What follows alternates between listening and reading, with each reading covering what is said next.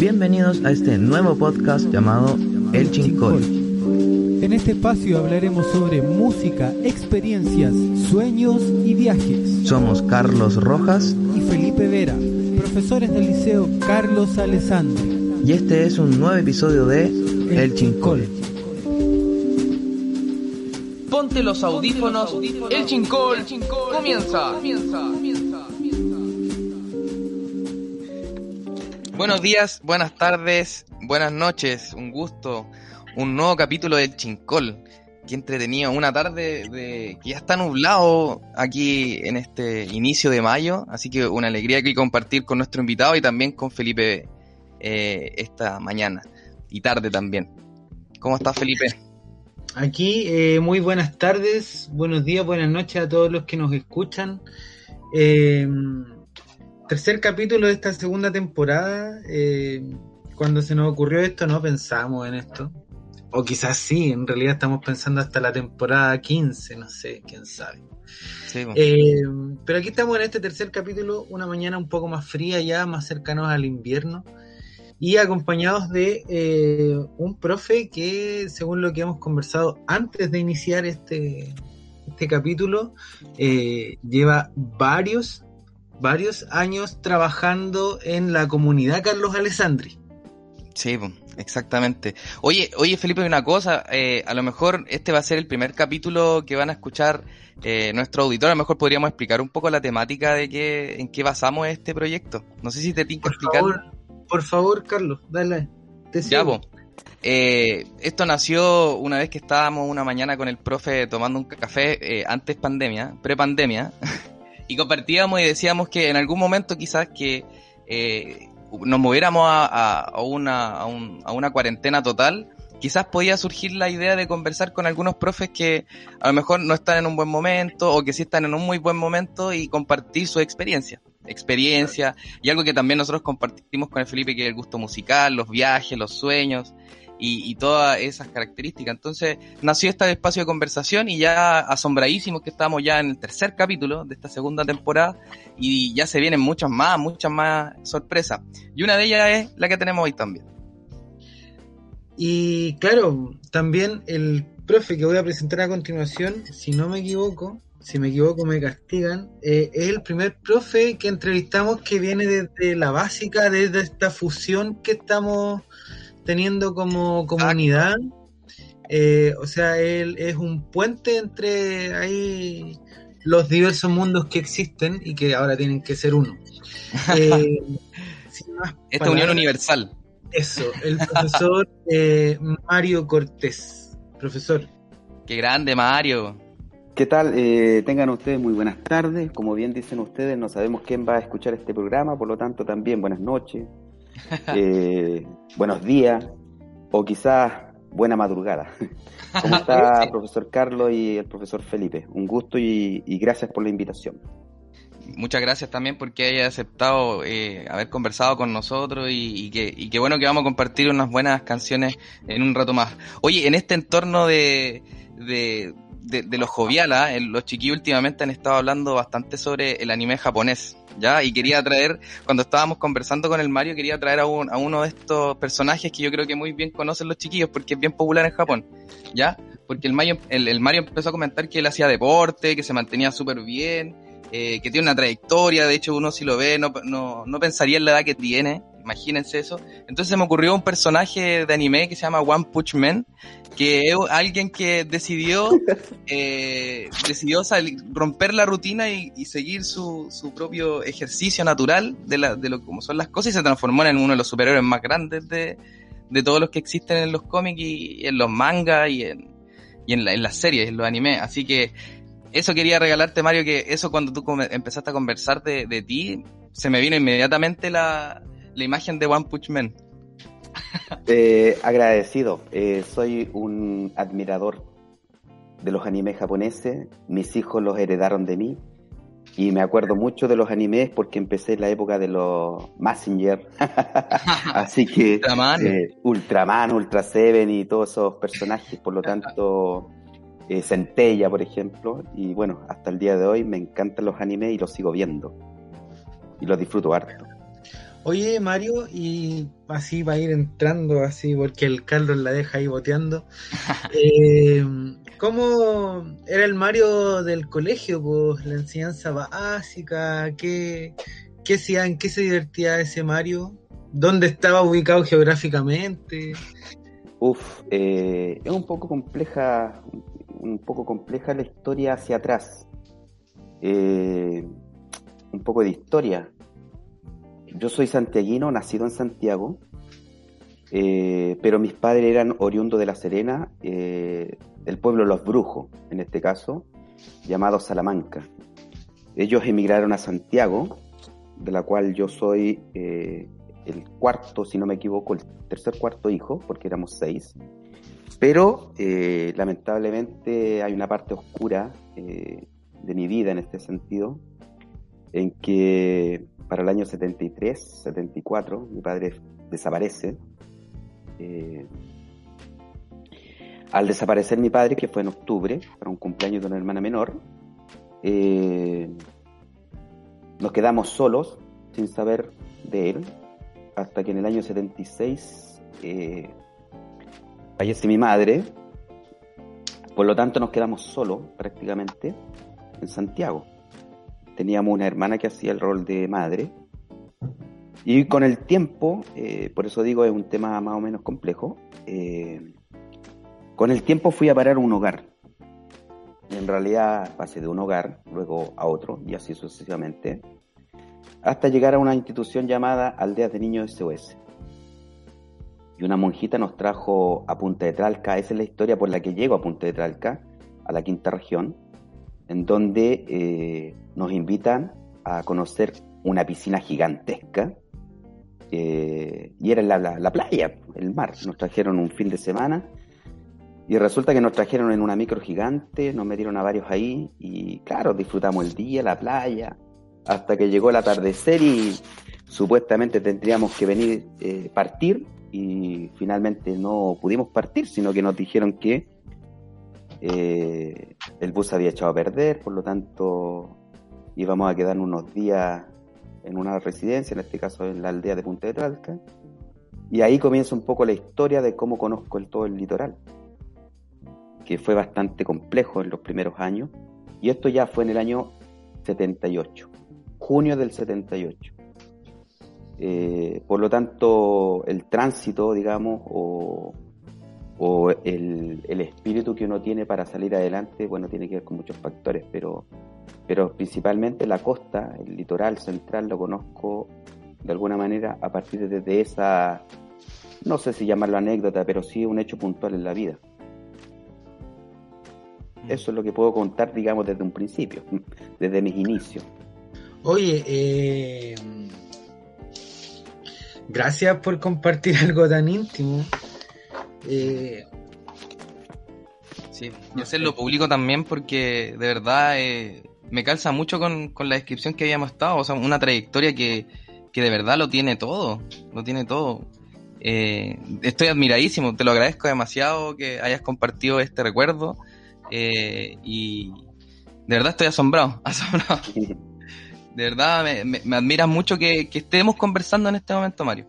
Estamos en esta posición, de verdad estoy muy honorable. La verdad es que lo cuento poco, porque, como bien lo dicen ustedes, es un tema privado, pero eh, sí lo, lo cuento en algunos casos muy particulares, no la situación en sí a lo que me lleva a, a, llegar a esta institución, sino que lo cuento a estudiantes, pero no el contexto general, pero sí desde el contexto de decir que sí se puede, en el sentido claro. que muchas veces hay estudiantes que reclaman, dicen o se quejan por, si su, por su situación personal eh, que les toca vivir, y generalmente eso los, eh, los deja sin ímpetu de hacer cosas como que el mundo se les viene abajo y creen que eso no es posible salir desde donde están. Y en realidad, eh, para mí los, lo, utilizo como un artificio para poder de alguna manera generar resiliencia, expectativa en la gente que yo voy formando. Entonces, que sí es posible salir pese al contexto o la situación personal que puede vivir cada persona. Sí. Oye Mario, y esa, porque según lo que nos manifiestas tú ahora, eh, esa eh, innegable carencia eh, fue un factor importante para tu decisión de ser profesor. Mm, La verdad las cosas que no lo sé todavía, pero Ya. creo que puede haber influido. Lo que pasa Ya. es que ahí pasamos a otra historia. Eh, en, el- en ese sentido, yo y muchos chicos llegamos desde Punta de Tralca a estudiar a distintos colegios de la comuna. Ya. Y en este caso, todos los estudiantes en un principio fuimos concentrados en un solo colegio, que es el Colegio del Quisco y actualmente Clara Solovera, En la cual en ese colegio hubieron muchos profesores, de las cuales muchos eh, yo compartí con ellos siendo profesor también. Y ahí, ahí hubieron profesores que te marcaron tanto huellas negativas como positivas. Sí. Un ejemplo de ello, el profesor Luchino Luis González, que es que trabaja en el Colegio El Alba, o el Pinto, por ejemplo, Colegio El Alba. Eh, está por ahí la Isabel Schiffelbein, eh, está la profesora Edelmira Riquelme, y así muchos otros profesores que te marcaron. Posteriormente, después de una edad determinada, te trasladan al Colegio Carlos Alessandri antiguo, a muchos de nosotros. Otros estuvieron acá en el Colegio Santa Teresa, que estaba manejado por ese entonces por las monjas.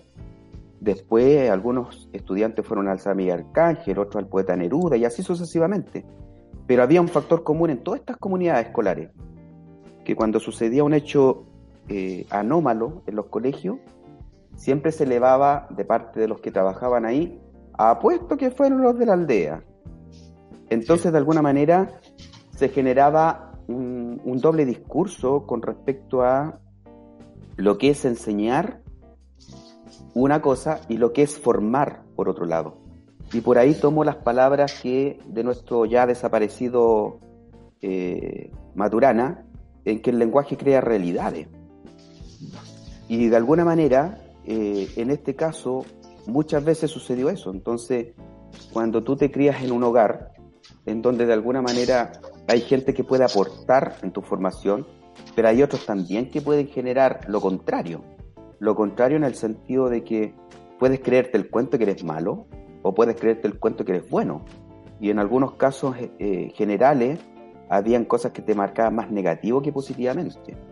Y, y, en el caso personal, si ustedes me preguntan cómo llegué a ser profe, fue una cosa, una historia un poco más larga, porque yo nunca pensé ser profesor en realidad. Y eso transita en otra, en otra, en otra situación, en otra instancia. Eh, lo que sí tenía claro era algo.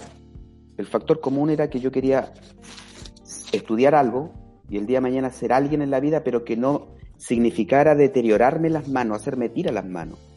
¿Por qué decía esto? Porque yo veía los maestros que hacían las casas de la aldea, los carpinteros, los gafites, los, los que trabajaban en concreto, y veía el trabajo que hacían ellos y el daño que se hacían en sus, en sus extremidades. Entonces, por ahí yo decía, cuando veía un maestro, por ejemplo, que se cortaba un dedo, eh, una uña, un martillazo, y, y, etcétera, etcétera, etcétera, entonces yo decía, no, yo no quiero eso, yo no quiero eso. Había un carpintero que hacía trabajos maravillosamente espectaculares, pero yo no quería eso. Eh, y así sucesivamente. Ahora, ¿por qué después decidí, dije yo, quiero ser algo en la vida?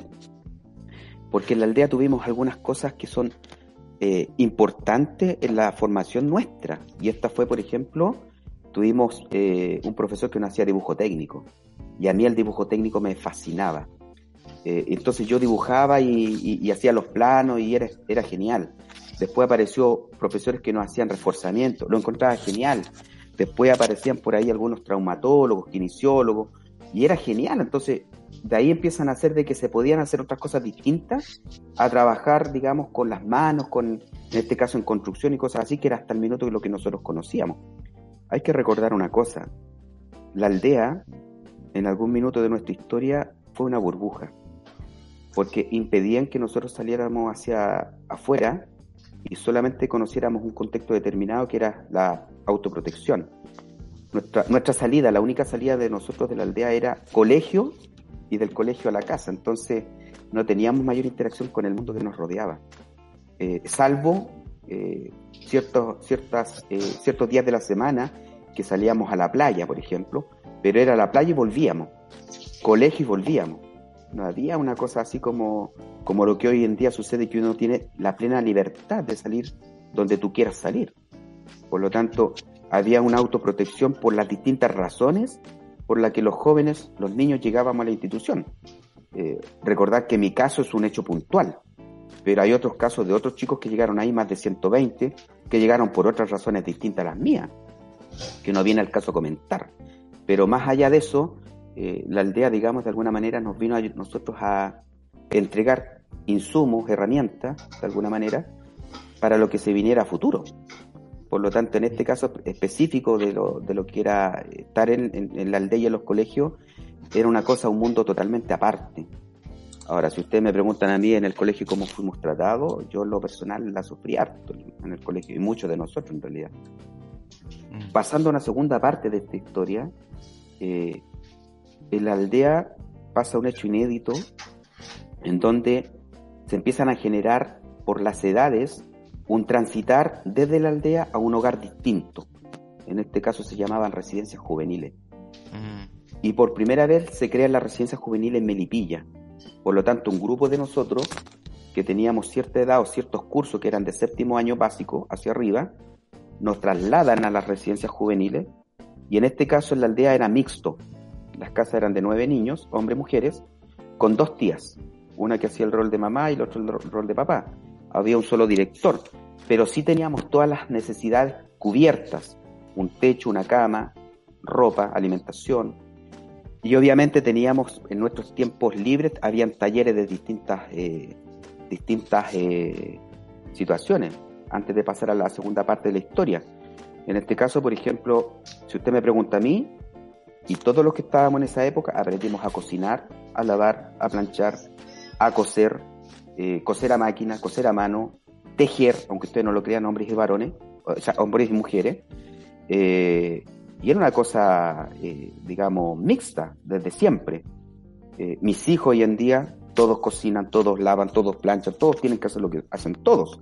Entonces, no hay una cosa que se generó posteriormente en el tema del machismo, que habían tareas y funciones específicas para por género. Nosotros no. Nosotros nosotros sabíamos desde pequeños, desde el año 78, que hombres y mujeres tenían que hacer la misma labor. Por lo tanto, no teníamos esa, esa, esa situación que se generó por mucho tiempo acá en, nuestro país. Después, cuando nosotros eh, salimos de la aldea a residencias juveniles, el cardenal Raúl Silva Enrique, que fue el fundador, eh, quiso darle un matiz distinto a las residencias juveniles. Y a nosotros nos enviaron a colegios eh, de renombre, pagados eh, y bastante, digamos, preocupados por la formación, digamos, de aprendizaje. Y en este caso, la gran mayoría entró al colegio a la Orden San Agustín. otros entraron, por ejemplo, al colegio particular Melipilla, otros al colegio Marambio, que eran colegios de renombre y gente que tenía mucha plata, mucho, muy pudiente. Pero en esta historia nos pasó a nosotros la mayoría, creo yo, y, creo no equivocarme, nos pasó exactamente lo mismo que se proyectó en la televisión a través de una película en el cine de Machuca. Exactamente lo mismo. En donde nosotros llegábamos de una institución en donde el colegio, eh, a través del arzobispado, eh, nos coloca en estos colegios como un tema de beneficencia. Entonces, claro, nosotros como no pagábamos, nos apuntaban con el dedo. Entonces, éramos de alguna manera eh, maltratados psicológicamente por algunos, pero yo cometí, muy por el contrario, a diferencia de mí, de los chiquillos con los que estudié, que los de los que nos criamos, fui un poco más inteligente quizás, y desde a partir de ese minuto yo empecé a decir, o mejor dicho, empecé no a contar de dónde era, dónde vivía, con quién vivía, y nada de lo que fuera de mi vida personal, absolutamente nada. Y eso me permitió desenvolverme de alguna manera, eh, de la mejor manera posible, a diferencia del resto de, mi, de mis eh, hermanos de aldea, por decirlo de alguna manera. Por lo tanto, yo jamás llevé ningún amigo a la casa o compañero eh, ni compañeras, Por lo tanto, misteriosamente nadie sabía dónde yo vivía. Eh, no sabían ni siquiera si yo tenía o no tenía eh, familia, porque yo trataba de alguna manera ocultar esa situación por el trato diferente o indiferente que teníamos de algunas personas.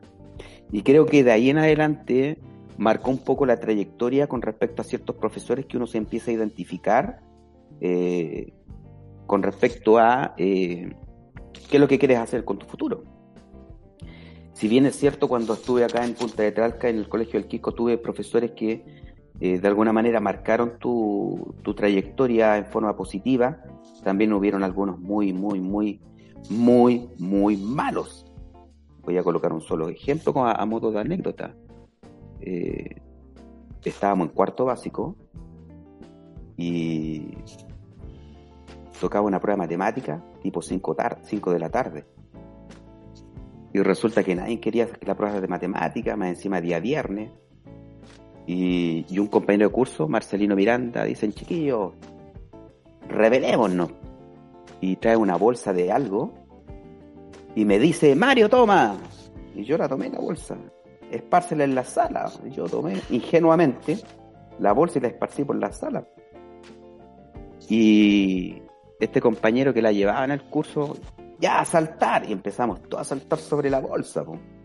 Y de repente empezó a emanar un olor terriblemente y empezaron a vomitar las chiquillas, las compañeras de curso. Otros se tapaban la nariz, algunos sacaron mentolato, un colonia. Y era una fetidez tremendamente fuerte. Adivinen lo que eran. Los peos alemanes, ¿no? Claro. encima llega una profesora, de estas profesoras de matemática, donde eh, el egocentrismo total, y hace una ademán así como. Y se tapa la nariz y hace. Jóvenes, cierren la puerta, por favor. Cierren las ventanas, tomen asiento, saquen una hoja, prueba de matemática. ¡Oh! Constitución. Se desarrolló la prueba, pero fue un caos. Y ella va y dice, no se vayan, vamos a llamar a su profesor jefe. Y fue a llamar a un profesor jefe. No lo voy a nombrar porque todo el mundo lo conoce. Fue parte de esta comunidad educativa en la que estoy en este minuto.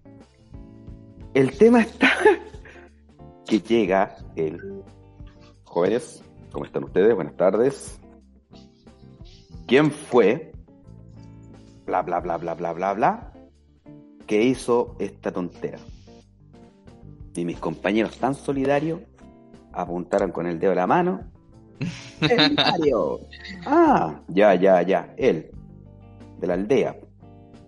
Y toma una pala que estaba en la esquina y dice, anda con esta pala al fondo allá y tráeme maicillo. Y yo, ingenuamente, por segunda vez fui corriendo a buscar maicillo, contento, porque me habían enviado a buscar algo importante, po. como cuando te mandan a borrar la pizarra, anda a buscar el libro de clase. Traje maicillo y dijo, es poco, vaya a buscar otra. Y fui, po. Después me dice, vaya a la biblioteca y traiga cuatro enciclopedias. Imagínense la enciclopedia en esos años, 80, 82, po. Nada que ver con internet, po. Un librazo, un ladrillo. tremendo ladrillo. Encima. 12 tomos. Claro, po, y me pego dos viajes a la biblioteca para ir a buscarlo. Cuando en eso dice, ya pues, así que como usted se cree caperuso, arremánguese los pantalones y arrodíllese sobre el maicillo. Mm. Estire los brazos y dos enciclopedias en cada lado. Y con una regla si es que bajaba y un centímetro. Y ahí estuve, aunque ustedes no lo crean, tipo siete y media de la noche, todo el colegio se había ido y él, él había dicho previamente, no te retiras hasta que yo venga. Y llega la persona a hacer el aseo de la sala, que es el tío Daniel, que todavía trabaja en el colegio del Quisco, que es parte del inventario del colegio del Quisco y me dice, chiquitito, ¿qué estáis haciendo aquí? Y yo ahí, estoy esperando que venga el profesor. No, si se fue todo el colegio, no, él me dijo que yo me quedara aquí. No, si se fueron todos chiquititos. Y me empieza a sacar la enciclopedia y yo decía, no, no me lo saque, me van a retar y qué sé yo. La Oh, cuestión es Oye, que eso era una tortura. los castigos eran pero terribles, o sea, No eran castigos, eran tortura. exacto, pues entonces, claro, pero uno, ah, recuerden que estábamos en el año 78, 80, Sí, bueno, sí. otra época, y era complicado, pues entonces, Mm. eh, pero ¿sabes qué? Eso a mí no me dolió, en lo absoluto, ¿sabes lo que me dolió? que fue peor, que me tuve que pegar el viaje a patita, porque a nosotros nos pasaba a buscar de la aldea un furgón, todo Mm. arriba y furgón. Y resulta que me tuve que pegar el pique a pata en pleno invierno desde, punta, desde el colegio El Quisco a Punta de Tralca, po. y no existía la luz pública. Imagínate un cabro cuarto básico y yo todo el camino, como estábamos en, una, en un hogar católico, todo el camino, Dios te sabrá María, llena eres de gracia, Señor es contigo. Iba rezando todo el camino para que no me pasara algo, po. Oh, pero Lo peor de todo es que llego allá y la tía me dice, así que estuviste castigado. No dije ni, no alcancé ni a decir hola. Dos cachetadas, papá, vaya a acostarse sin once, sin comida y acostarse. O sea, creo que ese fue el peor castigo que me recuerdo hasta el día de hoy. ¿Saben qué?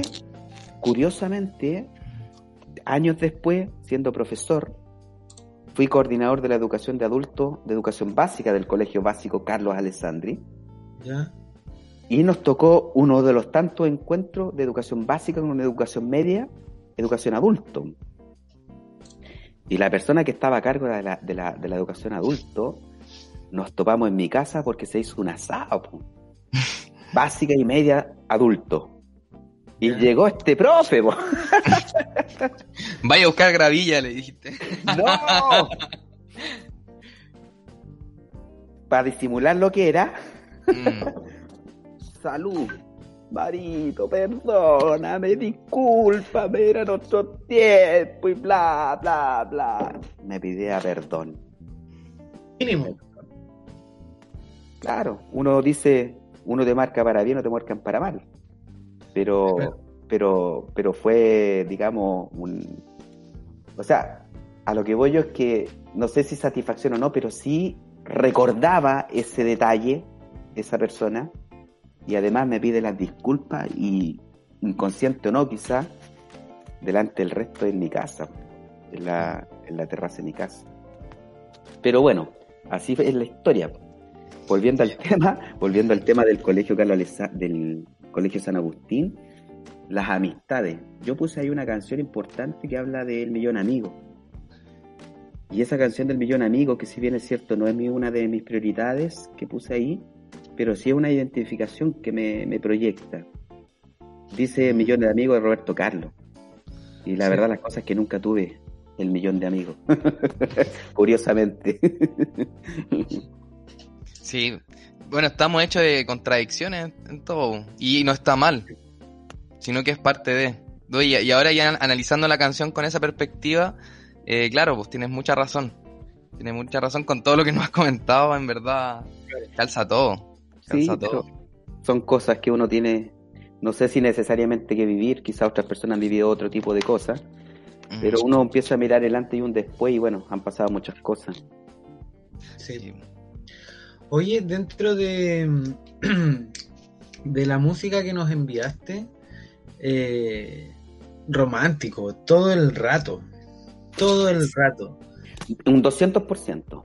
en inglés y en español, de los 80 y los 90, me imagino que los 2000 igual, Sí, pero, pero, pero me identifico entre lo latino y lo inglés 300% anglosajón. Mm, Ya. eh, sobre todo los blues, los lentos, y con muchos, eh, con muchos artistas, eh, con harto, o sea, no sé, pues, Bo, Debbie Bowie, Queen, no sé, pues, The Police, ACD, por, ej- no- por nombrar algunos, Duran Duran, Iglis, no sé, pues, Mm. Air Supply, por ejemplo, no sé, pues, Scorpio, The Cure, son algunas cosas que, de las que recuerdo y que me identificaba mucho. el grupo en general me gustaban todos, pero siempre había canciones de, de índole más lenta que identificaban a ese grupo y, y, y me fascinaba. O sea, ¿qué, qué decir? Pues Madonna, por ejemplo, no sé, pues, Las baladas de los grupos. Claro, la Cindy Lauper, por ejemplo, las baladas, no, todo el rato, todo el rato. Mm. Oye, ¿iba, ¿ibas harto a discoteca o no? ¿A bailar lentos, por ejemplo? Reventado, era un reventado. sí, yo, todo el rato, o sea, para mí eh, creo que fue la mejor época, por eso yo comentaba en un principio que eh, yo no contaba mucho en el colegio quién era, de dónde era, porque lo que buscaba de alguna manera era que me trataran como un igual. Y en este trato como un igual encontré amigos eh, que me invitaban a las fiestas. Entonces pasaba un hecho curioso en Melipilla. Habían dos colegios que tenían ciertas rivalidades. Era el colegio Marambio, que era donde iban todos los ricachones del sector Melipilla, la familia Aristía, la familia eh, de los, la familia, ¿cuánto se llama? Eh, ay, no, no recuerdo bien los nombres, pero los Romaninis, por ejemplo, la familia de plata. Y estaba el Colegio San Agustín que le hacía la competencia, que si, si lo comparamos hoy, es decir, clase media y clase alta, por decirlo de alguna manera. Pero los de la clase media, que eran los de la Orden San Agustín, también habían de clase alta, pero, pero eran porque eran desechados o sacados por un problema disciplinario conductual del colegio Ricachón y paraban allá. Pues Entonces, ¿qué es lo que hacían estos colegios? Eh, quincenalmente, un curso de cuarto medio, tercero medio, arrendaban la disco, la disco show, y era solamente Colegio San Agustín. po. A la otra quincena, el Colegio Marambi arrendaba el local, la disco show, y era Colegio Marambi y, algo- y habían algunos infiltrados. Y yo era infiltrado, pues yo entraba a todas las discos, po. entraba a todas las discos, po. entonces, no, yo, viernes, sábado, y si había un jueves, y si había un miércoles, ahí estaba parado en las discos. Y no, fue súper bueno, o sea, yo ahí aprendí mucho de música, me gustó harto y por eso me encanta la música en inglés. Ahora, si me preguntan si sé hablar inglés, solamente el inglés técnico porque por el tema de la informática y en alguna parte de mi vida trabajé en temas de asociado al tema de inglés que tiene que ver con eh, con un tema de hotelería y turismo. Mira, mira, qué interesante ese, ¿eh? O sea, Así es. hartos cursos ahí en ti entonces, harta experiencia de todo. Sí, sí, yo hice, eh, lo que pasa es que este no es mi último trabajo, mi único trabajo. Yo he trabajado, me faltan dedos para las manos para contar lo que he trabajado. Pero ya les contaré en qué. Sí. Pero la y- en música, esa, mi- en esa misma línea, Mario, antes de pasar a, a- a estos recuerdos de canciones, eh, ¿cuál fue tu, tu peor trabajo? Así como uno que sufriste, o no sufriste, a lo mejor pasaste algún percance que te dice, o es que este... A ver, yo creo que no sé si hay mejor o peor trabajo, porque las circunstancias de la vida te, de- te llevan a trabajar en lo que muchas veces te ves obligado a hacerlo, especialmente cuando tú de alguna manera eres padre de familia. Por lo tanto, no podría clasificar cuál es mejor, cuál es peor, porque van a depender de varios factores. Uno tiene que ver con lo económico. Si fuera por el tema económico, podría decir que el del profe. Es el trabajo que menos plata he ganado. Aunque ustedes no lo crean, hace 25 años atrás yo trabajé en banco, en, en un, en un banco donde ganaba, en ese entonces, 25, 27 años atrás, ganaba un millón y medio. Uh, Que hoy como profe, hoy como profe recién lo estoy ganando. O sea, estoy hablando hace 25 años atrás. Imagínense la diferencia tremenda. Y que en ese entonces cuando ganaba esa plata y después por una situación puntual perdí la pega y, y de pronto llego a ganar 140 lucas, yo casi, casi me morí. O sea, yo no podía pensar, no podía creer que había gente que viviera con 140 lucas. Y yo ganaba casi un millón y medio. Entonces, había una, una desigualdad tremenda, pero eh, esa es una historia más o menos larga. mm, Por lo tanto, si buscar un trabajo cuál es mejor o cuál es peor, creo que de todo he aprendido algo. Siempre rescato más lo, lo positivo, el vaso más medio lleno que medio vacío. Por lo tanto, en lo personal, creo que en todos los trabajos aprendí algo. Y en todos los trabajos sí eh, trabajé con público. Podría contar ciertas experiencias que son negativas, pero son experiencias negativas. Voy a colocar el ejemplo cuando trabajé en supermercado Unimar Multiahorro en Santiago. Yo trabajé en las tranqueras, en las tranqueras, Vitacura, Cantagallo, en donde está la gente más pudiente que ve una manzana con una muesca así y no la compra. Y la gente que tenía, que vivía en esos barrios, son gente que de alguna manera maltrata mucho a la gente por sobre el hombro, eh, menoscaba mucho, pero a su vez yo tuve un problema gravísimo antes de entrar a educación, que yo eh, tiene que ver con mi carácter. Yo era una persona muy indolente, una persona altanera, una persona muy, eh, muy confrontacional, tanto en lo físico como en el diálogo. Y en esa oportunidad había una persona que entró, yo en ese entonces era jefe de la sección verdura. De toda la parte de verdura era el jefe de, la, de esta sección, porque antiguamente eh, en los supermercados, Unimar Multiahorro se hacían carrera, entonces estaban los, estaban los reponedores, reponedores por secciones, estaban los fiambreros, los carniceros, eh, los verduleros y qué sé yo. Entonces era por secciones y además habían eh, por piso, estaban los, que los ayudantes reponedores, los reponedores, los subjefes de secciones, los jefes de secciones. Yo era jefe de una sección. Y sin decir ninguna cosa, eh, sale un señor de una puerta donde sale con una lechuga en la mano y yo le dije, disculpe señor, está prohibido el ingreso del lugar que usted está saliendo. Y yo voy y le digo, está el letrero. Y el tipo me tira la lechuga en la cara y me, me dice, ¿qué te creéis, piojento, cochino? Me dijo, gracias a mí comí. Me estáis tratando de analfabeto. Claro, porque el letrero decía prohibido el ingreso a toda persona ajena al lugar y que se supone que toda persona que tiene sentido común, cuando sale un letero que te está diciendo que tú no puedes ingresar, no hay que ingresar. No hay que ingresar. O sea, en ese sentido aprendí que en Chile el 99,9% de los chilenos somos analfabetos funcionales. O sea, lees, pero no comprendes. Y él me tiró la lechuga y me insultó. Y yo, mal genio, ¿qué te creí, viejo tal por cual? vos juráis que con, con esa lechuga y el confort que tenía en la mano, me limpié el trasero.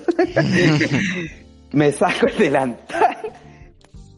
Renuncio. Y fue a buscar al gerente. Y el gerente me obligó a que tenía que pedirle disculpas.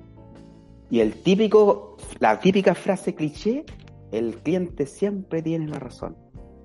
Yo no. Yo me saqué el delantal y yo dije no. Yo tengo dignidad. Y yo no voy a aceptar que ninguna persona me venga a pasar a llevar, que porque gasto un par de pesos significa que con eso me puede pasar a llevar y me puede decir lo que se le ocurre. Renuncio. Y renuncié, renuncié por esa situación. Y llevaba ya trabajando, no sé, dos años, no sé, no recuerdo bien. Pero finalmente el jefe, después que se fue el tipo, qué sé yo, y toda la cuestión, porque el, gerente dijo, lo vamos a despedir, qué sé yo, se fueron y el gerente me dijo, Mario, ven para acá. No, me no te voy a despedir, estáis loco, me dijo, estos, tipos son así, así, así. Me cambiaron de supermercado a otro lugar. Vale decir, tuve siempre anécdotas de ese tipo. Ahí podría contar una experiencia negativa, pero en general el trabajo no era malo. Me pasó otra situación similar cuando trabajé en Pullman Bus ahí en Pullman Bus, por ejemplo, yo era auxiliar de servicio, pero yo comencé trabajando de auxiliar de servicio para la zona norte del país y para afuera del país. Viajaba a Perú, a Brasil, eh, trabajaba Arica, Iquique, Antofagasta, Calama, Chuqui, Pozo Almonte, Tocopilla, La Serena, qué sé yo, no sé. Y era como bus recién. pero, el servicio, Oye, pero el servicio, pero el servicio que se prestaba en bus era distinto a lo de ahora, pues. En ese entonces era así. Señores pasajeros, su atención por favor. La empresa Pullman Bus le da su más cordial bienvenida a este su servicio de las 23 horas con 15 minutos con destino a Arica. Por ejemplo, los señores conductores, no sé, Pedro Amigo y no sé, Fernando Marín, nos harán, claro, nos, harán el, digamos, la consecución del viaje y quien les habla y para su atención, Mario Cortés Covarrubia a su disposición. Y nosotros servíamos trago arriba, po, en el bus. claro, po. Whisky, servíamos distintas cosas. Eh, mm. Tengo visita hasta mi jefe. Ah, saludos. Saludos, eh, Carlos y profesor Felipe. Don Mario, ¿a usted no le llegó el mensaje de que no podíamos venir hoy día? Mm. Sí, sí, sí. Ya, pues, y resulta que al final.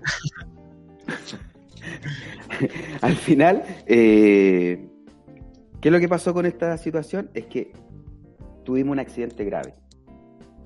Y eso significó que me dejaran los recuerdos de los lentes y cuando vuelvo después del accidente, unos tres meses después, me despiden de la Pullman Bus y busqué a otro empresario porque la Pullman Bus se, eh, se de alguna manera se compensa con varios, eh, varios empresarios. Así que busqué un empresario más chico, más pequeño, y empecé a trabajar en la Pullman, pero hacia la costa, de Santiago hacia el Garrobo. Y ahí se me generó un problema serio eh, en uno de los viajes. Y no me van a creer que fue con la señora del alcalde de una comuna determinada, sin saber que era la señora del alcalde. Y resulta que en este viaje eh, los asientos estaban destinados por lo tanto, uno se subía y uno decía a la persona, siéntese en tal asiento. Pero esta persona se entró con un chico y se sentó en el asiento que no estaba destinado. Y yo le dije, dama, disculpe, eh, ese asiento está ocupado, por lo tanto, tal asiento está desocupado. Y me empieza a insultar, ¿y qué te creís tú? Tal por cual, que no sé qué, no sé cuánto. Dijo, no sabéis con quién estáis tratando. Y yo no sabía con quién estaba tratando y me pega un carterazo. Y a mí, ¿qué me dijeron?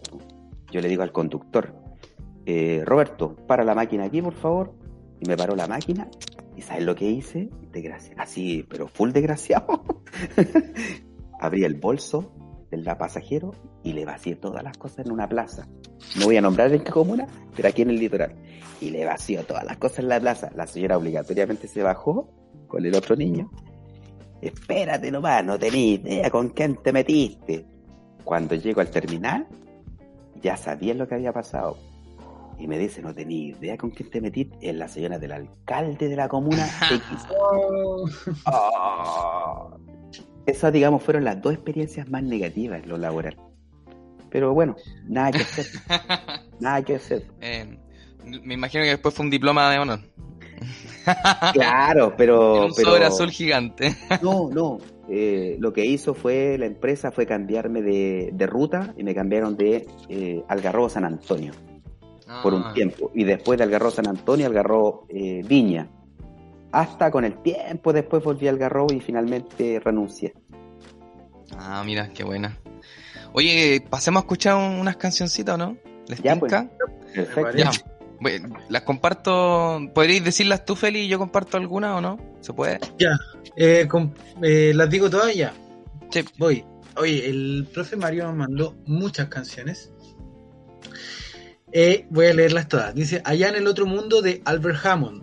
Tus viejas cartas de los enanitos verdes. Sumar tiempo no es sumar amor de enanitos verdes. Without You, que es de varios autores, pero nos nombró la versión de Mariah Carey.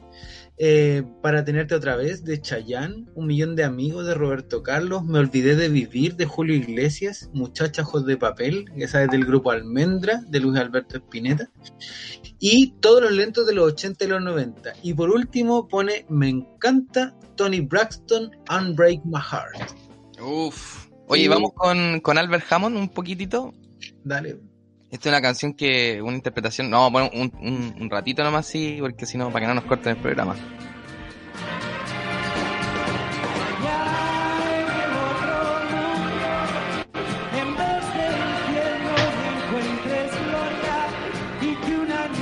Esta canción, esta canción es del Festival de Viña del año 77.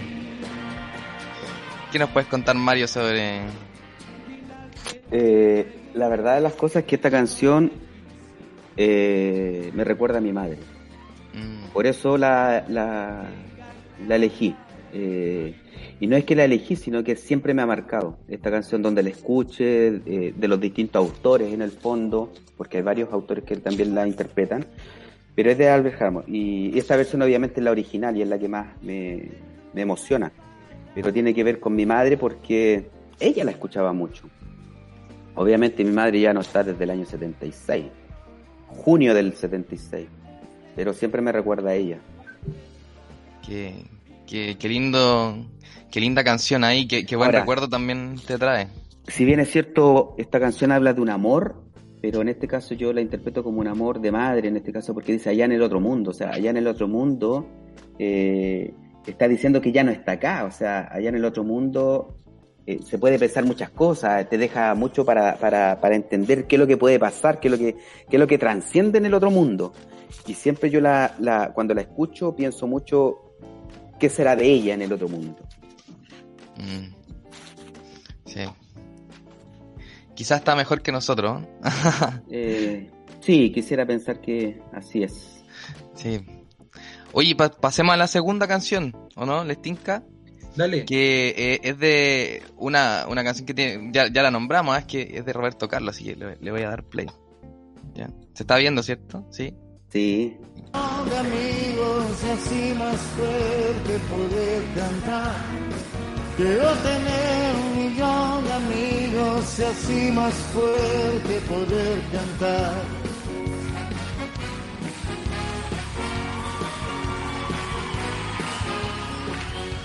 Ahí ya nos adelantaba algunas cosas el, el Mario de, de, esta canción, pero algo más que, que recordar Sí. con esta canción.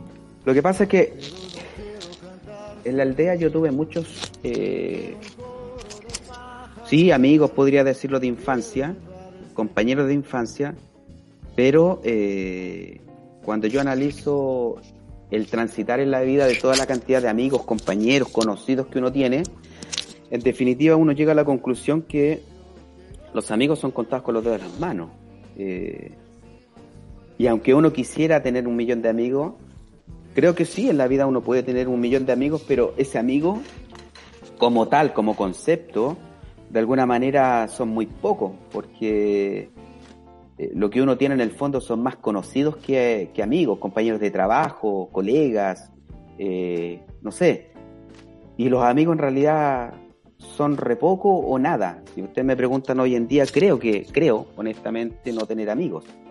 Eh, y no tener amigos porque, en el sentido que un amigo, eh, primero no te defrauda, un amigo está ahí siempre en las buenas y en las malas, y en realidad, hoy lo pienso, no lo tengo.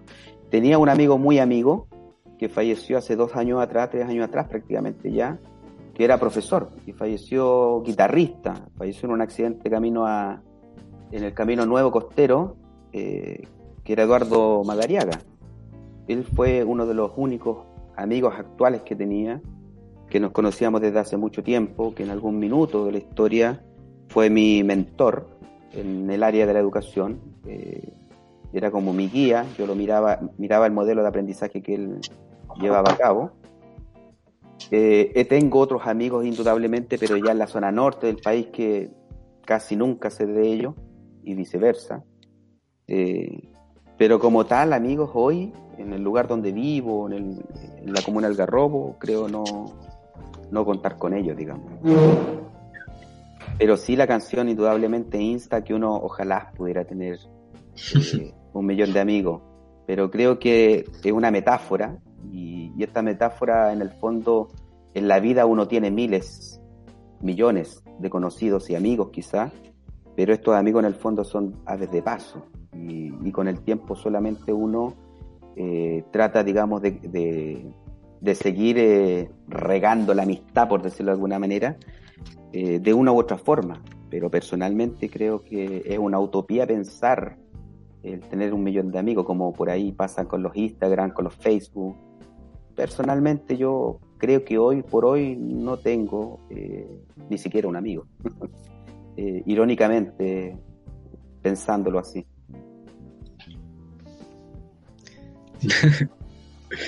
Sí, que, o sea, yo, yo pienso, escucho al Mario eh, y voy reflexionando igual en torno a que yo siento que tengo varias amistades, tengo hartos amigos y, y igual se han ido renovando mis amigos. Eso, Sí. eso yo siento que igual es, es- es importante eh, como tener esa conciencia de que eh, la persona puede renovarse. O sea, hay amigos, o sea, tengo amigos muy amigos con los que no hablamos hace mucho tiempo porque hoy día ya somos distintos. Correcto. Pero tengo amigos con los que hablo mucho más seguido, que los conozco hace un año y medio, dos años. Pero claro, es porque ahí uno se va renovando de las amistades. Creo que eso igual es bueno. Y, y hay amigos de contexto. po. Sí. Hay amigos de contexto. Lo que Eso pasa es que, de alguna manera, mi forma de entender o comprender lo que es un amigo, eh, como bien lo dice eh, tú, Felipe, sí, uno continuamente en la vida va interactuando con distintas personas y en ese transitar tiene más acercamientos con unos que con otros. Indudablemente se puede llamar amistad, como, como tú lo dices. Pero para mí, en lo personal, el amigo es un confidente. Es un amigo, es una Claro. persona que de alguna manera escuchas tus cosas más íntimas y de alguna manera te puede ayudar, orientar, desahogar. Y ese es el amigo que de alguna manera yo no tengo. O sea, yo puedo comentar ciertas cosas con ciertas personas, pero no necesariamente, eh, a mi entender personal, me va a significar eh, un amigo como tal. Pienso y creo, el amigo está en las buenas y en las malas. Está en la enfermedad, por ejemplo, que cuando tú tienes un problema está ahí. Eh, viceversa, indudablemente tú también tienes que estar ahí. Estás, por ejemplo, en los encuentros, eh, estás en una llamada tele- de telefónica, estás, no sé, po, a través de cualquier medio de comunicación, quizás siempre están ahí. Y con el tiempo, claro, se van diluyendo por una u otra razón, porque, claro, el mundo de hoy, eh, la, la rapidez que gira el mundo, las cosas que uno está ocupado, no le da el tiempo suficiente para seguir cosechando esa amistad. O sea, aquí hay una cosa que son indudablemente recíprocas, hay responsabilidades cuando uno dice no tener amigos, o si tiene, las tiene hasta por ahí. Eh, pero indudablemente, si yo tuviera que, eh, de alguna manera, y es muy probable, eh, que uno quisiera recuperar ciertos amigos, claro que puede. Voy a colocar un ejemplo. A mí me encanta mucho, mucho la música de la radio Universo, de la radio Concierto, por ejemplo, eh, porque es de mi época. Eh, y por ahí yo tengo un amigo que cuando estaba en el Colegio San Agustín, séptimo básico, que se llamaba Cristian Vera, y hoy día se llama DJ Father, y trabaja en la radio Concierto, en la Universo, y es eh, ingeniero en electrónica, y hace fiestas masivas, masivas a nivel de país. Se va a, a, a, a ¿cuánto se llama? A, a la zona norte del país, hace fiestas masivas. Se va a Santiago, hace fiestas masivas. Se va, por ejemplo, no sé, eh, a Pucón, fiestas masivas. Trabaja en el Enjoy, trabaja en el Monticello y también en la radio. Y es DJ. DJ. Y este DJ fue un amigo íntimo, un muy buen amigo. Él cuando estábamos en séptimo y estábamos en la formación y empezaba a hacer esto así. Como que, como que tarareaba con dos palos así, siempre. Estábamos trabajando y empezaba.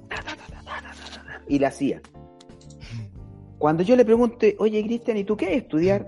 No, yo quiero ser eh, ingeniero eh, en electrónica, me gustaría poner música, me gustaría. Y su sueño lo hizo. Y con él tuvimos amistades porque con él yo fui a todos los carretes, a Dios por ahí, conocí todas las discos que tenía que conocer. Y, y, fue, pero uno de mis partners, o sea, uno de los mejores. Claro, el tiempo después nos distanció porque yo tomé un rumbo, él tomó otro rumbo. Y obviamente por Facebook, cuando sé que tiene fiestas masivas, oye, mándame la invitación, po. Me invita y cada vez que yo quiero ir a la fiesta, no se ha podido eh, dar.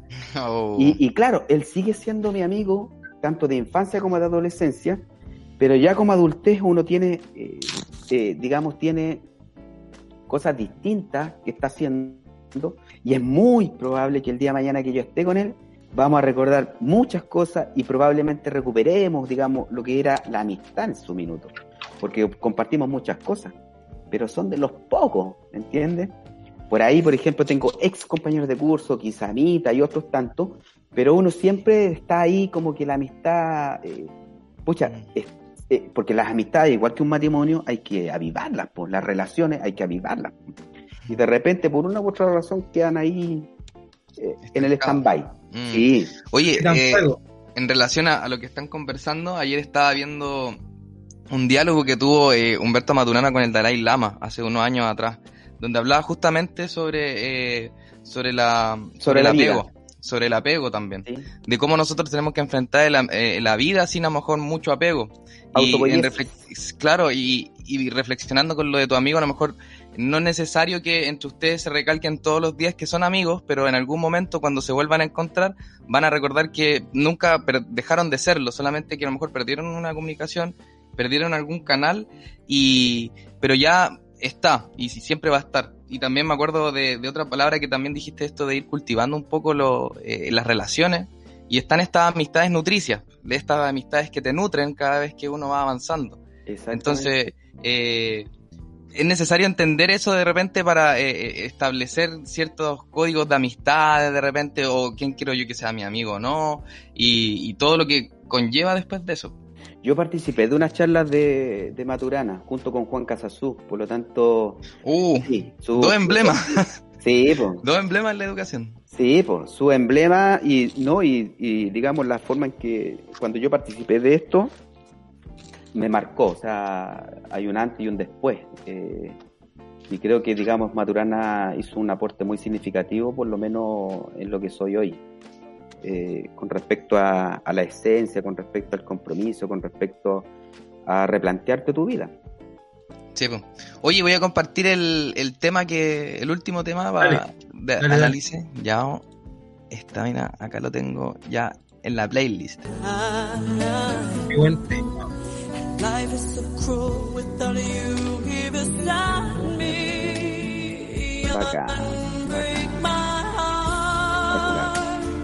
Say you love me again. Bien romántico, Mario acá. Sí, a mí me gusta mucho, me gusta mucho esta, esta canción porque también me recuerda un poco a la gente con la que yo he estado y ha partido. En el fondo es eso. Esta canción habla de, un antes y un después, vale decir, un momento en que tú estás con alguien, ese alguien eh, de alguna manera genera en ti muchas cosas y que de pronto eh, abre una puerta, se va y deja un vacío. Y uno quisiera volver a eso y que lamentablemente por una u otra razón se genera ese, ese vacío y que tú tratas de recuperarlo. Eh, y me identifico con muchas cosas, eh, partiendo, por ejemplo, con mi madre. O sea, mi madre a mí ahí es una cuestión eh, obvia y natural que yo asocio esta canción. Y obviamente hay otras personas que también han significado cosas en mi vida. Por ejemplo, el hecho de haber estado en esta institución Aldeas de Niños SOS, aunque ustedes no lo crean, pasa una situación muy puntual. Cuando nosotros vivíamos en este espacio o en esta burbuja, aldea de niños SOS, no conocíamos el concepto o la noción de muerte, la palabra muerte. Eh, yo en lo personal nunca lo, mientras estuve ahí, nunca lo, lo viví, ojo, y eso que sabía que mi madre había eh, fallecido, y hay una cosa que todavía obviamente no me calza, porque cuando mi madre fallece, eh, hubo un tiempo que yo le tenía pánico entrar a un cementerio, o sea, ni siquiera un responso ni nada parecido.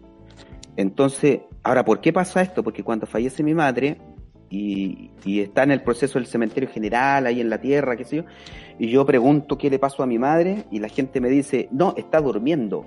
Y yo decía, ¿cómo está durmiendo? Pero ¿cómo le tiran tierra?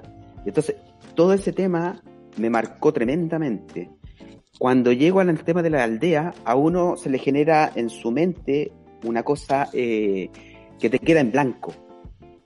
Y cuando vives en la aldea, nunca en, todo ese lapso fallece ninguna persona en tu vida, porque vivías en una burbuja. Y resulta que después cuando tú dejas de pertenecer a esta aldea y empiezas a generar tu vida, y después tú te enteras de que el cardenal Raúl Silva Enrique falleció, se viene todo un cuestionamiento eh, eh, así tremendo en tu, en tu vida. De existencia. Y de existencia, o sea, eh, se te empiezan a, se conjeturan muchas incertidumbres. Tú dices, ¿cómo una persona tan noble, tan sabia, tan muchas cosas, y, y, le pasa esto? O sea, ¿cómo? Y después cuando tú te vienes a enterar de que además el Tata, que nosotros decíamos, que era el director de la institución, también se va, una persona extremadamente buena, y uno dice, no, no puede ser, o sea, y obviamente tú te empiezas a preguntar y a, cuestionar eh, muchas cosas, o sea, relacionadas a tus propias creencias y a lo que te inculcaron. Y por eso obviamente la canción que, tú acabas de colocar, eh, un quiebre en mi corazón, es un quiebre, es un quiebre en el fondo de un antes y un después. Mm. Entonces, por eso obviamente me identifica. Sí. Oye, buen, buen, buen tema, ¿eh? buen tema, de verdad. Sí, Mm. Oye, eh, Mario, avanzando en esto, porque nosotros tenemos siempre una programación dentro Rock de latino total. Me encanta. tenemos, tenemos una programación de esto y avanzando en esa programación y ya acercándonos cada vez más al, al final de este episodio. eh, ¿Algún lugar que te gustaría viajar después de esta parada obligatoria que hemos tenido? La verdad las cosas es que yo soy más de la casa, soy más hogareño que, que de salir, a modo, a, modo de, a, a modo de anécdota. A mi señora le encanta salir a bailar y todo ese tipo de cosas. Y, y yo no tanto. O sea, yo disfruté mucho de lo que tenía que haber disfrutado, pero mi señora no. Entonces, hoy en día igual, o sea, no estoy diciendo que yo no salga y, y- y no salga a disfrutar ni a bailar, ni mucho menos. El tema de los viajes me pasa algo muy parecido. Yo conozco mucho, mucho Chile, a través de lo que hice como trabajando en turismo, trabajando en, en lo que tiene que ver con, eh, con eh, hotelería y turismo, con lo que tiene que ver con, eh, digamos, con el tema de los bus y qué sé yo. Pero si tuviera que elegir, sí, o sea, primero a mí me gustaría, ante todo, conocer Chile, así, darme el tiempo de conocer, pero de ese conocer, no de ir a un lugar específico y conocer ese lugar, sino que me gustaría ser un patiperro. Me hubiese gustado, mo- me hubiese gustado mucho, por ejemplo, haber sido mochilero, eh, haber parado por parte, haber conocido gente, que, se- que fue lo último que hice a principios de este año, en pandemia, irresponsablemente. Eh, quise ir a- al sur y empecé a buscar lugares que no estaban en, en- en cuarentena, fase 3, fase 4, por ejemplo, y empecé a hacer eso. Y de repente yo dije, David, le dije yo a mi señor, ¿sabéis qué? Vámonos al sur, pero vámonos no por la carretera principal, sino que vaya, eh, vámonos eh, a la vuelta de la rueda, 60, 70 kilómetros por hora, y quedémonos donde nos pille, pille la noche, quedémonos en los lugares que sea, eh, eh, alimentémonos ahí, interactuemos con la gente, vamos probando vino, porque soy vinero, y eso hicimos, po. Entonces, oye, en, un, en una ruta que tú te demoras dos horas, nosotros nos demoramos diez horas. ¿Y, ¿Y por qué? Porque fuimos parando por distintas zonas, por la carretera La Fruta, por la carretera Los Conquistadores, y conociendo todos los lugares habidos por haber. O sea, un pueblo muy chiquito, no sé, pues de, de 90 personas, ahí nos quedábamos, ahí disfrutábamos, ahí comíamos, y así sucesivamente, probando las comidas de los lugares y qué sé. Entonces, estoy en eso. De ir a un lugar específico, no. Yo prefiero, si quiero conocer, quiero hacerlo desde esta forma. O sea, por ejemplo, el próximo viaje que hagamos, indudablemente ya recorrimos desde, desde Algarrobo hasta, eh, eh, en este caso estuvimos en Chillán, pero todo, desde Chillán hacia acá recorrimos todos los pueblos habidos por haber. Por lo tanto, nuestra próxima parada va a ser desde Chillán hacia allá y hacer el mismo recorrido. Entonces, Mm, esa es la idea. Claro, porque creo que, no sé, ponerte la idea, un ejemplo hipotético, eh, no sé, voy a colocar un ejemplo. Si voy a ir a Machu Picchu, para mí personalmente ir a Machu Picchu sin haber conocido primero los lugares que tienen una previa a ese lugar, no tiene mayor asidero. Quizás la meta sería esa, pero primero, para llegar a conocer eso, me gustaría conocer todo el recorrido que existe en los pueblos aledaños, anterior Mm. a eso sus culturas, las comidas, degustar los tragos y esto y esto y esto y esto y así. Creo que estaría en esa en esa parada, más bien dicho. Sí. Oye, conocí una familia de Osorno que cuando fue la, la primera vez que fui a Machu Picchu conocí una familia de Osorno que iba haciendo eso desde Osorno hasta el Cusco. No, yo lo encuentro genial. Un mes. Sí, sí. E- Es cierto que a lo mejor tú, bueno, depende. Tú puedes plan- eh, proyectarte en temas económicos que de repente a uno le pasa la cuenta, pero fíjate que nosotros no, yo de verdad busqué las pensiones más económicas porque la idea era no estar antes no, antes era otra cosa. Antes yo decía, vamos a La Serena, pero nos vamos a quedar en un hotel cinco estrellas. Entonces, no, ahora yo dije, no, donde nos pille y donde la gente nos quiera acoger. po. Si tenés que quedarte en una pensión, una residencial, pensión residencial. po. E inclusive nos, no- nos encontramos en, no me acuerdo si fue en San Javier, creo que fue, o San Fernando, en una, en una residencial.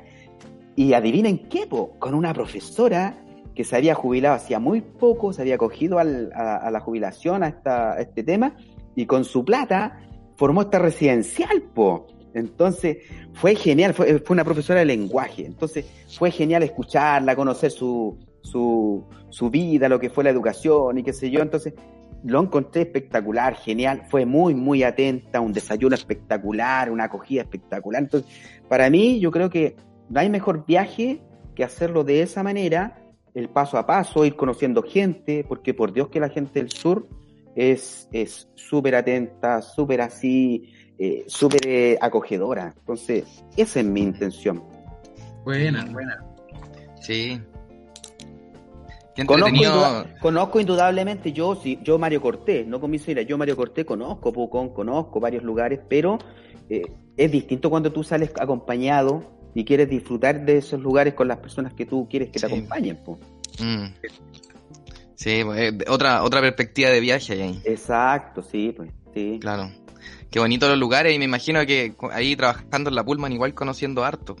conocí mucho.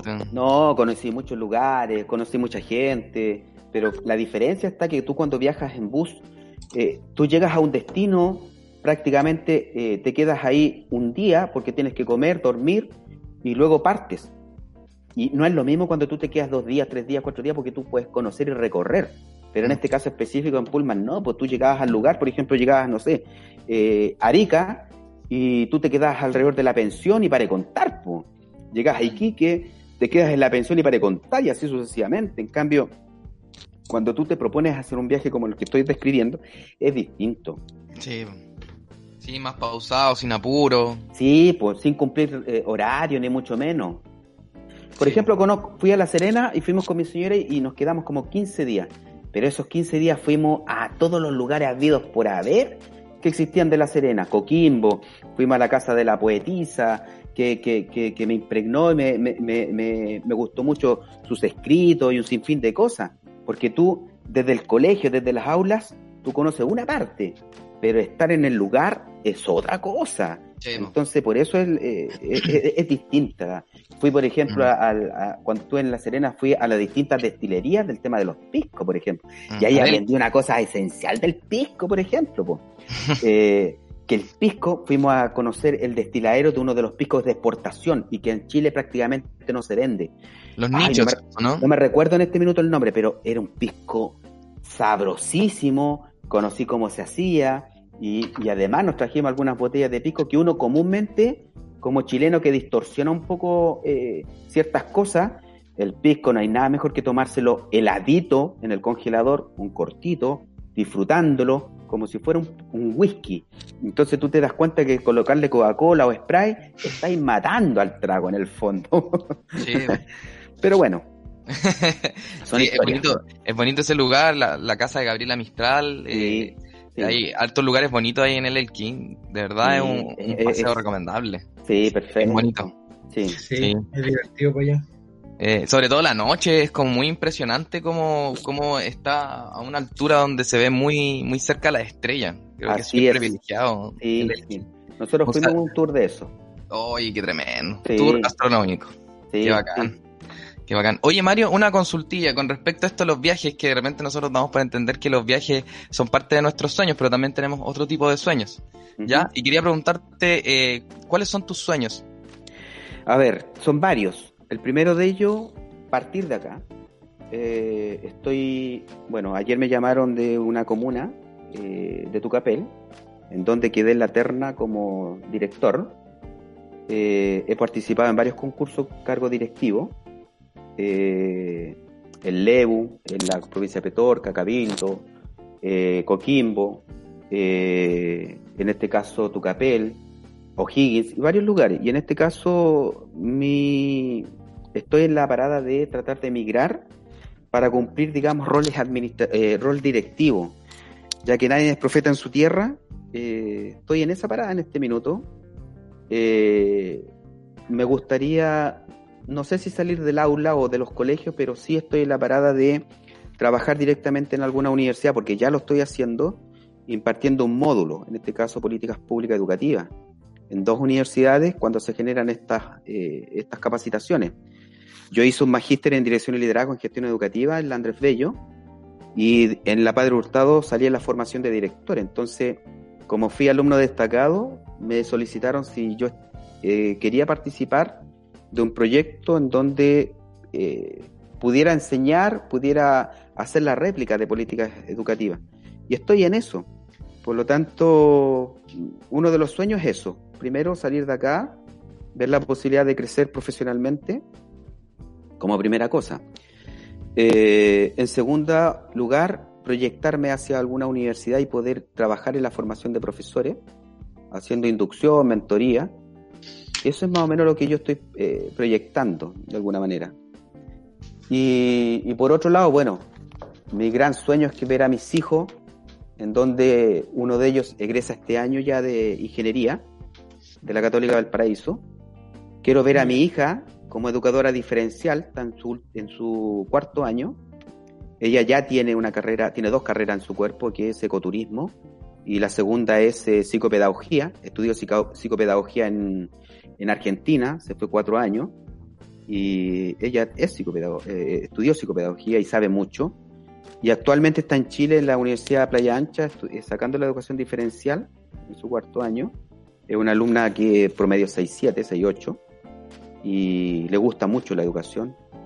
Y quiero ver a mi hija socióloga, trabajando en, su campo y, bueno, eh, verlos crecer, verlos profesionalmente desarrollados, porque mi cuarto hijo ya está desarrollado, quizás no profesionalmente, pero sí está en, eh, en plenitud con lo que él hace. Él fue uno de mis hijos que dijo, papá, yo no pienso seguir estudiando, eh, yo tengo otros proyectos de vida y actualmente tiene una mini pyme. Él tiene en su, en su trabajo en este minuto una, una mantención de piscina, tiene como 50 piscinas a cargo. Por lo tanto, él tiene ya su mini pyme relacionado a eso, tiene su casita que está construyendo, una tremenda casa de 160 metros cuadrados, ya tiene su familia, por lo tanto, en ese sentido quiero ver proyectado a mis otros hijos. Ese es mi gran sueño.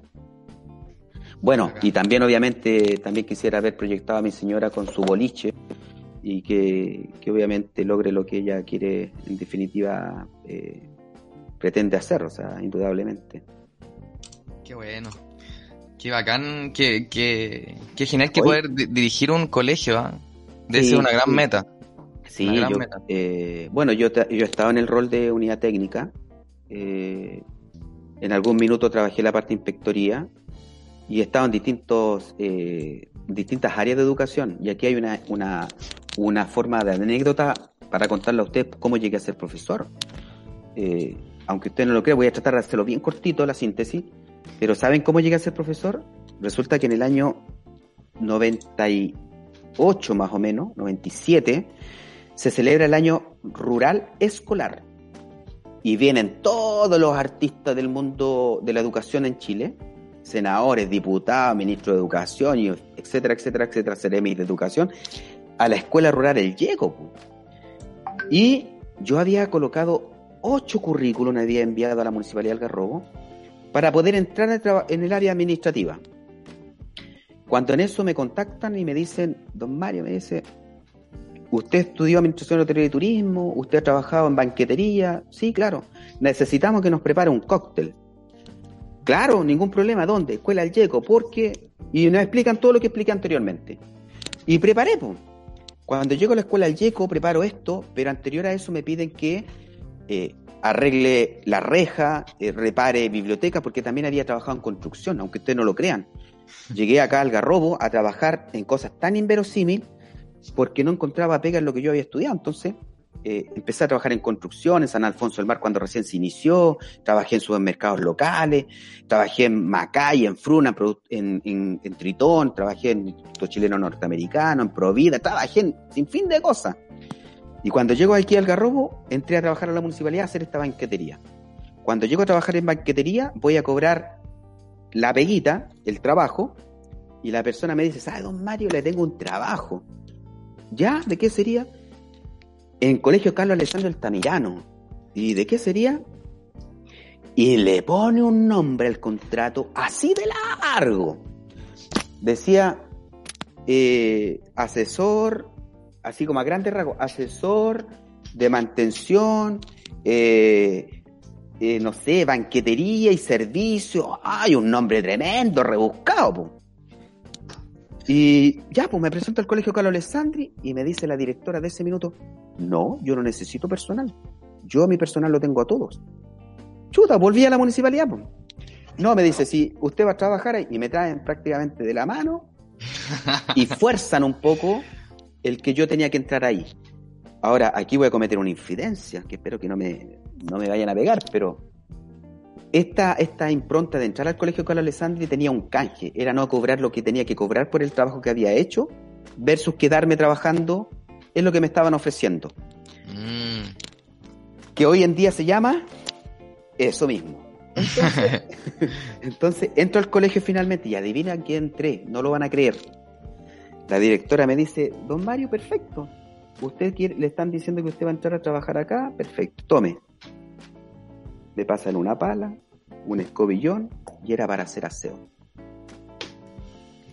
Y entro a trabajar de auxiliar de servicio al colegio Carlos Alessandri. Mm.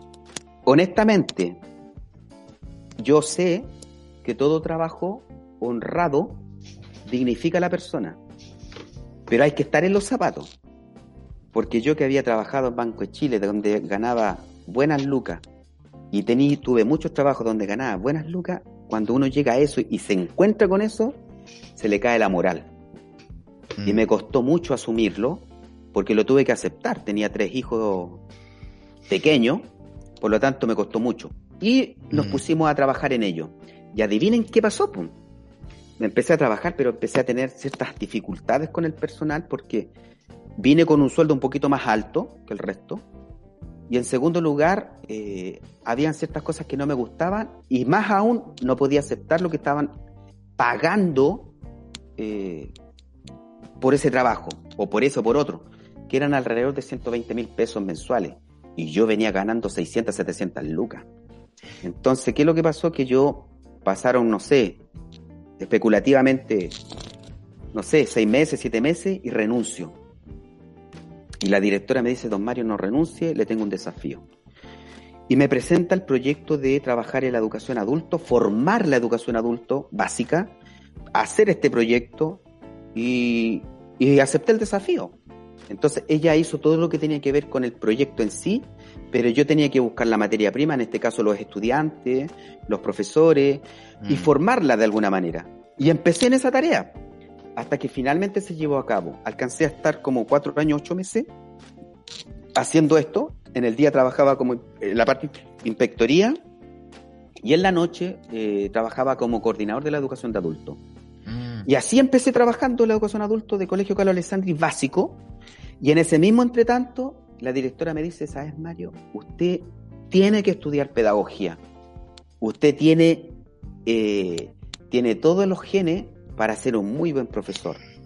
Porque usted le enseña a los chiquillos, tiene la paciencia, eh, además a usted le gusta matemática, eh, hágalo, estudie. Y me puse a estudiar, me puse a estudiar pedagogía y resulta de que lamentablemente por egos personales que se generan por ahí, me sacaron del cargo, pero además se dio la posibilidad de volver al colegio El Yeco en la parte inspectoría. Y no fui, me fui a trabajar al colegio El Yeco, me mandan a llamar del DAEM, de que el alcalde quería que yo me fuera a trabajar allá porque yo era un buen inspector y había que arreglar el colegio porque el colegio tenía problemas disciplinarios, que la cachile y que no sé qué, no sé cuánto. Y me fui para la escuela del Yeco, pero por un tema económico para poder pagar la universidad. Y ah. No voy a entrar en detalle con respecto al tema del colegio del Yeco, porque fue la razón que me enviaron para allá, porque es una cosa un poquito más compleja de explicar. Y la cosa es que llegué allá. Y ahí empezó el tema del proyecto a subsanar el colegio, y me pasó una cuestión súper heavy, así como muy, muy mal. Cuando me presentan en el colegio como inspector del colegio, había muchos estudiantes, muchos estudiantes que habían sido alumnos del colegio Carlos Alessandri y que se habían ido del colegio Carlos Alessandri por un problema personal conmigo, porque yo como inspector fui tremendamente canalla. Canalla en el sentido de limpiar el colegio. Y limpiar el colegio significaba muchas veces sacar alumnos que tenían problemas conductuales serios. Y cuando llego a la escuela al llego me los topo allá y los chiquillos bajan la cabeza. Y ahí vino el cuestionamiento número uno de mi esencia. Yo dije, no, la estoy embarrando. En vez de ayudar a estos cabros, estoy generando la deserción escolar. Y como justo estaba estudiando pedagogía y además estaba en un ramo que se llama base psicopedagógica, me entraron los cuestionamientos. Po. ¿Para qué yo estaba en educación? Mm. ¿Para eh, realmente hacer algo importante? ¿O finalmente para segregar, para discriminar, para sacar chiquillos del colegio? Entonces, por lo tanto, ¿qué es lo que hice yo? Al contrario, cambió todo mi espíritu, eh, cambió mi forma, el enfoque educativo y de alguna manera me, eh, mi paradigma personal fue cambiando y volví un poco a la esencia de donde yo había, había nacido, donde yo había salido. Y traté de revertir lo malo que había hecho, que para algunos era bueno, pero en el fondo, personalmente, para mí era muy malo. Y lo que empecé a hacer yo a rescatar a estos cabros, a tratar de eh, generarle la resiliencia y decirles, chiquillos, no, ustedes pueden. Porque en ese entonces el colegio El Llego era el patio trasero de todos los colegios del litoral. De verdad, así lo digo, patio trasero. Patio trasero del Colegio Carlos Alessandro, patio trasero de San José, del Teresa Los Andes, del- de todos los colegios, hasta el Tao iban a parar al colegio El Llego. Por lo tanto, mi trabajo por lo menos fue tratar de mejorar el colegio. Y ahí también aparece María Soledad trabajar allá como unidad técnica. Y ahí obviamente empezamos a trabajar y a hacer un trabajo más o menos titánico.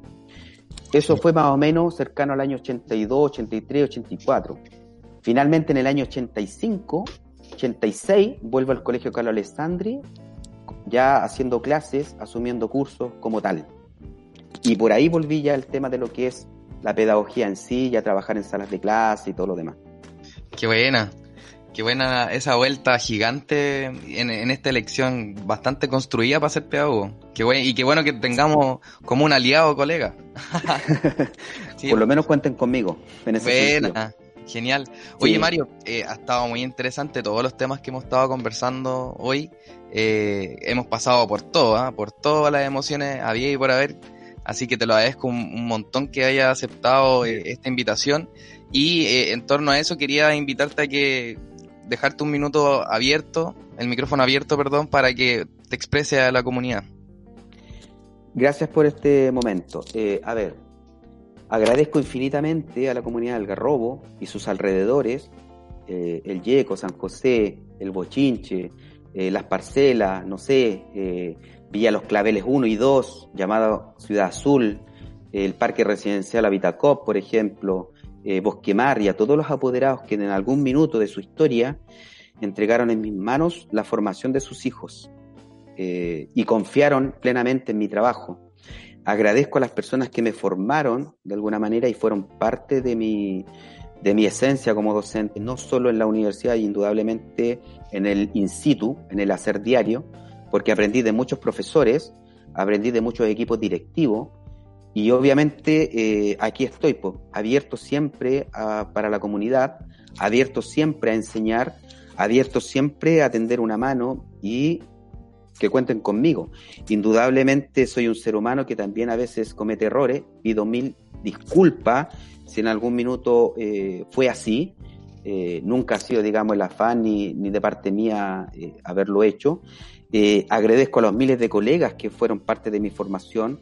También pido las disculpas a esos miles de colegas que en algún minuto, por mi forma de ser, mi forma confrontacional para decir las cosas, eh, honesta, porque me destaco por ser una persona bastante honesta en ese sentido, y que a veces no callo a tiempo, muchas veces la lengua se mueve más rápido que el pensamiento, pero nunca ha sido con el afán de ofender, ni mucho menos, al contrario. Eh, agradezco infinitamente a la comunidad en general de Algarrobo por esta oportunidad de ser un profesor de esta comunidad. Eh, tengo mucho por entregar todavía eh, y quisiera, ojalá, dejar una cosa que es clave en nuestra formación como profesores. Por ahí se dice que las palabras generan realidad. Lo que quiero decir de alguna manera es que todo es posible en la medida que nosotros como profesores generemos en nuestros estudiantes eh, perspectivas, perspectivas en que sí es posible alcanzar ciertos objetivos, ciertos logros, ciertas metas, sí es posible hacerlo. Eh, en, el camino vamos a tener muchas piedras que nos van a de alguna manera hacer caer. Eh, lo importante de esto es que hay que saber levantarse, hay que saber demostrar que sí se puede hacer y no caer en el intento. Eh, hay una cosa que es clave, Uno es intentar y lo otro es hacer. El hacer tiene que ser parte de la esencia, tiene que ser parte de las acciones en que uno como ser humano se demuestra por sí mismo de que es posible lograr lo que uno se plantea. Estamos claros de que muchos de nuestros estudiantes quizás no lleguen a estudios universitarios, pero sí pueden ser algo importante como es ser buenas personas, que es importante más aún que lograr un título profesional. El lograr ser buenas personas, ser aportes en nuestra sociedad, creo que es mucho más importante y significativo que tratar de ostentar una carrera. Muchas veces el título no lo es todo. Por lo tanto, los invito a todos, de alguna manera, a crear conciencia a través del lenguaje, a ser resiliente, que es mucho más importante. La resiliencia, de alguna manera, es qué es lo que puedo generar yo en el otro para que ese otro pueda, de alguna manera, lograr lo que muchas veces ha planteado, ya sea como sueños o como objetivos. Eso, y agradezco infinitamente a ustedes también haberme invitado a este, a este espacio que de verdad creo que eh, hace bien a nuestro sistema educativo, le hace bien a la comunidad y ojalá se sumen muchos otros en este caminar, en este transitar, de aportar no solo eh, como profesores, sino que aportar hacia nuestra comunidad y hacia nuestra sociedad.